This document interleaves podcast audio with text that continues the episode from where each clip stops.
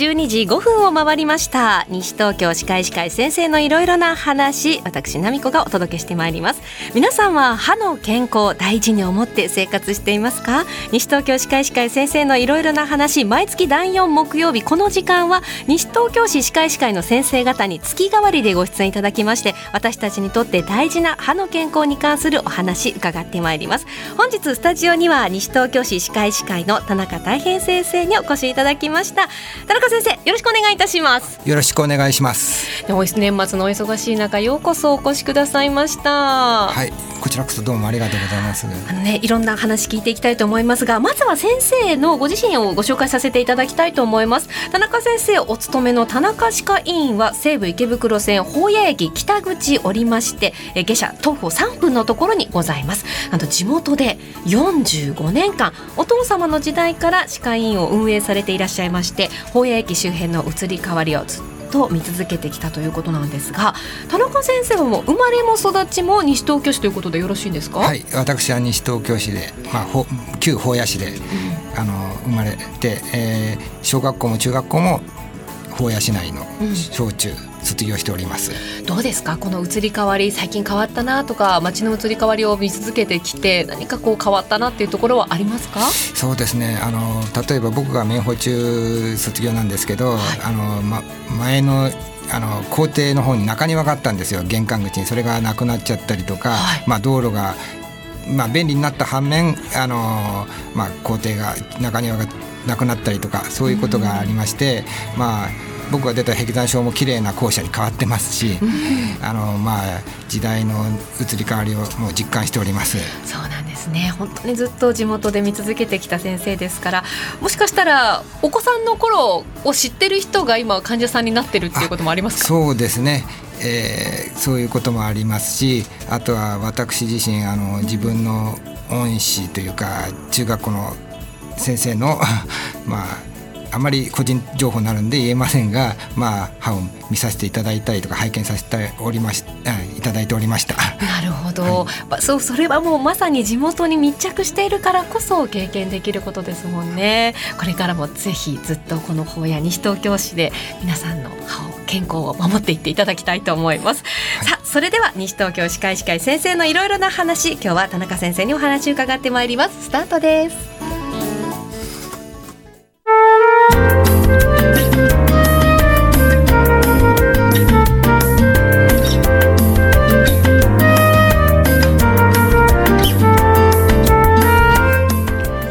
けしています西東京歯科医師会先生のいろいろな話。早速田中先生にいろいろなお話伺ってまいりましょう。田中先生はですね学校歯科医担当理事というものを務めていらっしゃるということなんですがこれはどういったお仕事なんでしょうか？あのまあ理事の理事としての仕事はですねまずはあの全国の学校歯科保健研究大会とか、はい、ああいう東京都の学校歯科保健研究大会なそういうところに、まあ、出席したりとか、はい、あとはあのーそうですね学校歯科医の割り振りですね。西東京市の場合は6年であの担当の学校歯科が変わるようなシステムを取っておりまして、はい、あのまあいい面悪い面もありますがあの6年間で交代してやっております。なるほど、はい、でその割り振りをあの担当理事がやっております。先生自身は今どちらの学校を見られてらっしゃるんですか？私はですね、まあ、一応田無高校を拝見させております。そうなんですね、はい、田無高校の担当医ということで、実際に高校生の口の中の、はい健康を守っていらっしゃるということなんですね。はい、まあ、そもそも先生がこの学校歯科担当医歯科医担当理事になられるきっかけというのはどういったことだったんでしょうか？私はですね、まあ自分から立候補するというよりか。相手にやってくれと言われると正直言うとまあこれ言っちゃいけないことかもしれない断れないたちなものでなるほど、はいきっとやってくれと言った方も先生のその腕と人柄を見込んで。そうですね。やっぱり会長とかに言われるとまあ断りきれないありますね、はい、そういう裏事情が聞けちゃうのもこのねあのラジオならではのいいところだなと思うのでどんどん言ってください。いやちょっと はい。そんなきっかけでなられたということですけれども今実際にこう高校生の航空内といったらいいんでしょうか、まあ、その事情というのはどういったところがありますか？ですね私らの頃は小学生の時は結構虫歯が多かったんですよね。というのもあの高度成長期に生まれた時代なんで砂糖の消費量と虫歯があの比例するという言われたような昭和40年代の生まれなんで、はい、そういった時代なんですが今のお子さんはまず小学生の時にお母さんが徹底して管理をしておりますんで小学生の時に虫歯がない状態で中学高校と行きます、はい、そうしますと相対的に我々の世代よりか虫歯は少ないような感じがしますが。ただやはり高校生となるとおい,、ね、お忙しくなりますんであの部活動勉強。だから歯がそっちのけになっちゃってる部分があって、はい、まあ磨き残しがちらほら見られたりとか歯肉炎があったりとか、うん、そういう感じがありますね。なるほど。もう高校生でも歯肉炎っていうのは？あ高校生ですとやっぱりあの歯肉炎と歯周炎、まあ、まず違いまして歯周炎っていうのが、はい、あのまあ、中の骨まで炎症が波及することで歯周病とか言いますけどね、はい、で高校生の場合はなぜか10代の時はあの歯槽骨まで波及しないんですよね炎症が、はい、まあだから表面上の歯肉が炎症しちゃってまあこれはもう歯ブラシをちょっと頑張れば23日頑張ればすぐ収まることなんで、うん、まああのこまめにお口の中見ていただければ高校生ぐらいですと歯肉炎はすぐ治ると思います。この歯肉炎を放置しておくとどうなってしまうんでしょうか？あのー、まあ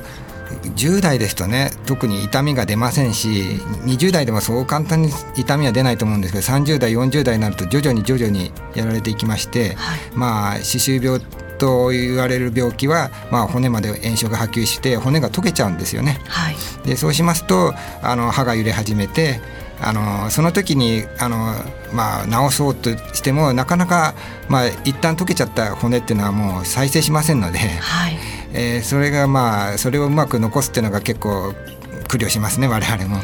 ではあの高校生になって部活それからお勉強も忙しいですけれども、はい、まあ、今こう改めて高校生にだからこそもう一度こう歯の磨き方なんかもしっかりしてほしいですね。もうすぐこう何年かすればそうです、ね、お母さんになる人たちもいるわけですからね。あの高校生っていうのが一番なんて言うんでしょうね。あの大学生になると歯科検診がありませんから、はい、まあ、最後のチェック機構なんですよ。一生の中で。で会社でもやってる会社もあればやってない、まあ、大半がやってない会社歯科検診はやってないと思いますんで、はい、ま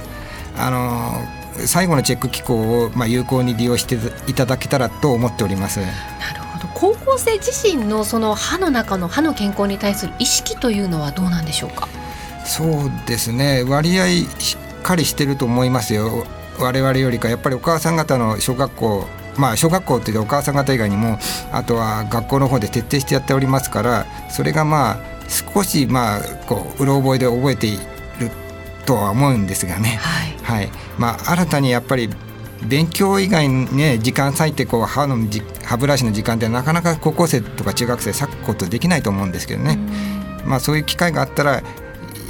やった方がよろしいかなと思います。はい、あの高校生でもねあの昼休みぐらいはあると思いますからその時に歯磨きの時間を小学校ぐらいみたいに復活させても、まあ、いいかもしれませんね。最後のチェック機構っていう意味でもね、ね、あってもいいかもしれませんね。はい、さあそしてですねもう一つ高校生の口の中を見て先生が気になるとおっしゃっていたのはやっぱり外傷。そうですね。小学生の間ですと中休みとかにあの歯をぶつけてあ問題起きちゃっていうことがあるんですが中学高校になると圧倒的に部活動であの怪我をされたと。いうことが多くて、はい、せっかくあの虫歯を予防したりとか歯肉炎を予防しても一瞬の怪我で結構台無しになってしまうことがあるんで、はい、まあやはりその部活動っていうこともあの注意された方がよろしいかと思います。そうですね。特にねこうぶつかりが激しいラグビーなんかですとマウスピースをつけなければいけないというようなことも義務反義務化と、うん、ああるあるようなんですよ。なるほど。はい、まあ他のスポーツに関しても高校生の部活動の管理をしてらっしゃる顧問の先生方もやはりそういうことも少し目を向けてもらえると大事な歯ですからね、ねはい、いただきたいですね、はい、その学校の先生への教育というか歯のことについては何かこうシステムはあるんでしょうか？えっ、ー、とですね、西東京市歯科医師会ではあのー、教育委員会の講演でもって2月の時期に毎年あのー小学生と中学生の養護教諭とあと歯科行為を集めて、はい、あの2月に研修をしております。で今年はですねあの東京歯科大学の解剖学講座の安倍真一先生をお招きしてですねここには本があるんですけど、はい、あのこの安倍真一先生に来ていただいてあの講演をしていただく予定です。2月9日ですね。なるほど、はい、その生徒自身への教育というのも大切できるですけれども、はい、その学校の先生、そうですね、校長先生とかも大事ですね。養護の先生とかも、はい、あの急な対応にまあ対応できるような、はい、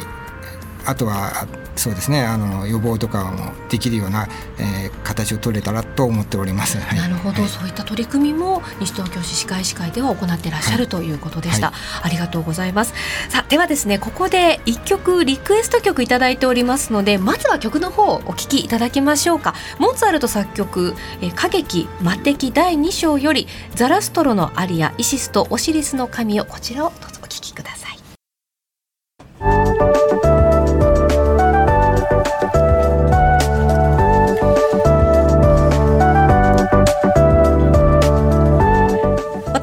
ます。西東京歯科医師会先生のいろいろな話引き続き西東京歯科医師会田中先生にお話を伺ってまいります。え前半では最近の高校生の航空内事情についてお話をじっくりと聞かせていただきましたが学校歯科東京大会というものが11月の16、17日に開催されたということなんですね先生。はいそうです、はい、正式名称をご紹介しますと第80回全国学校歯科保健研究大会ということなんですが、はい、これはどういったシンポジウムになっていらっしゃるんでしょうか？まああの全国の、えーと、養護教諭あと学校歯科医の先生がまあこの大会は東京が当番校だ当番校というか当番の歯科ね、司会司会だったんで全国から集めたんですけど、まあ、あの全国にいろいろいつもやっておりましていろんなとこでやっておりまして養護教諭と、あのー、学校司会会がもう一つの場所に集う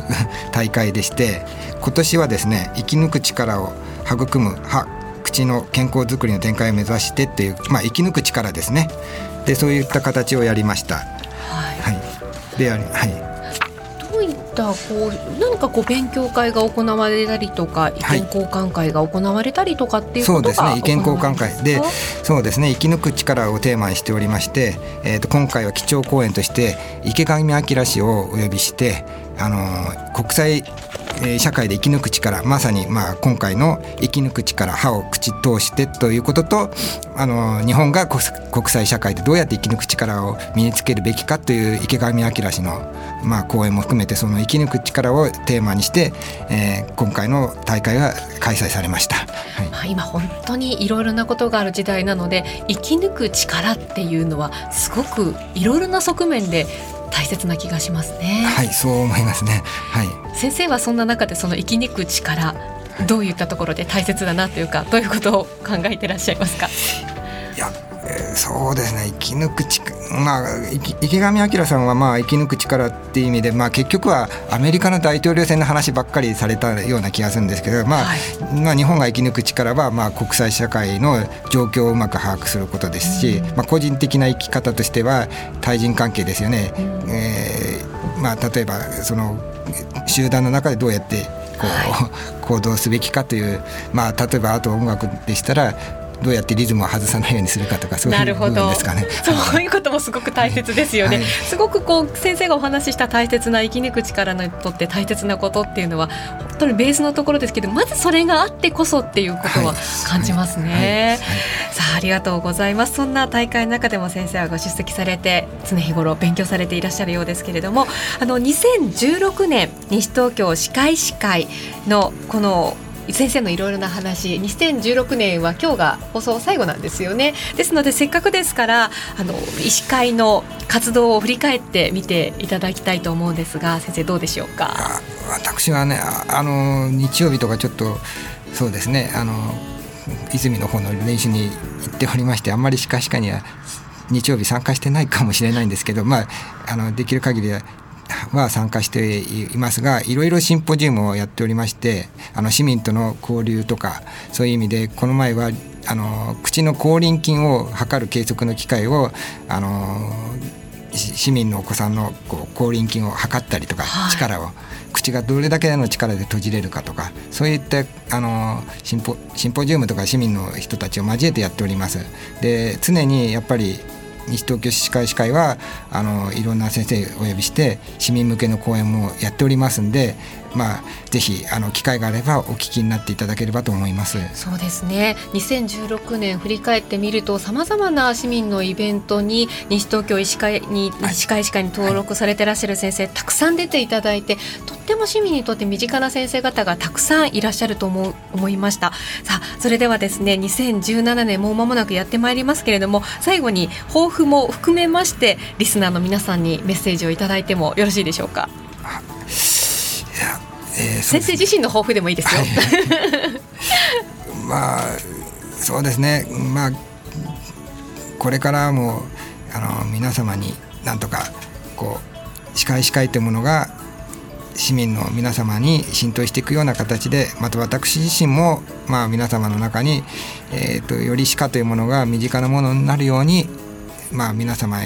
にご期待に応えられるようあの頑張りたいと思いますので。よろしくお願いいたします。こちらもよろしくお願いいたします、はい、2017年もまたねいろんな先生にご登場いただいてたくさんのお話伺ってまいりたいと思います、えー、田中先生どうもありがとうございました。どうもありがとうございました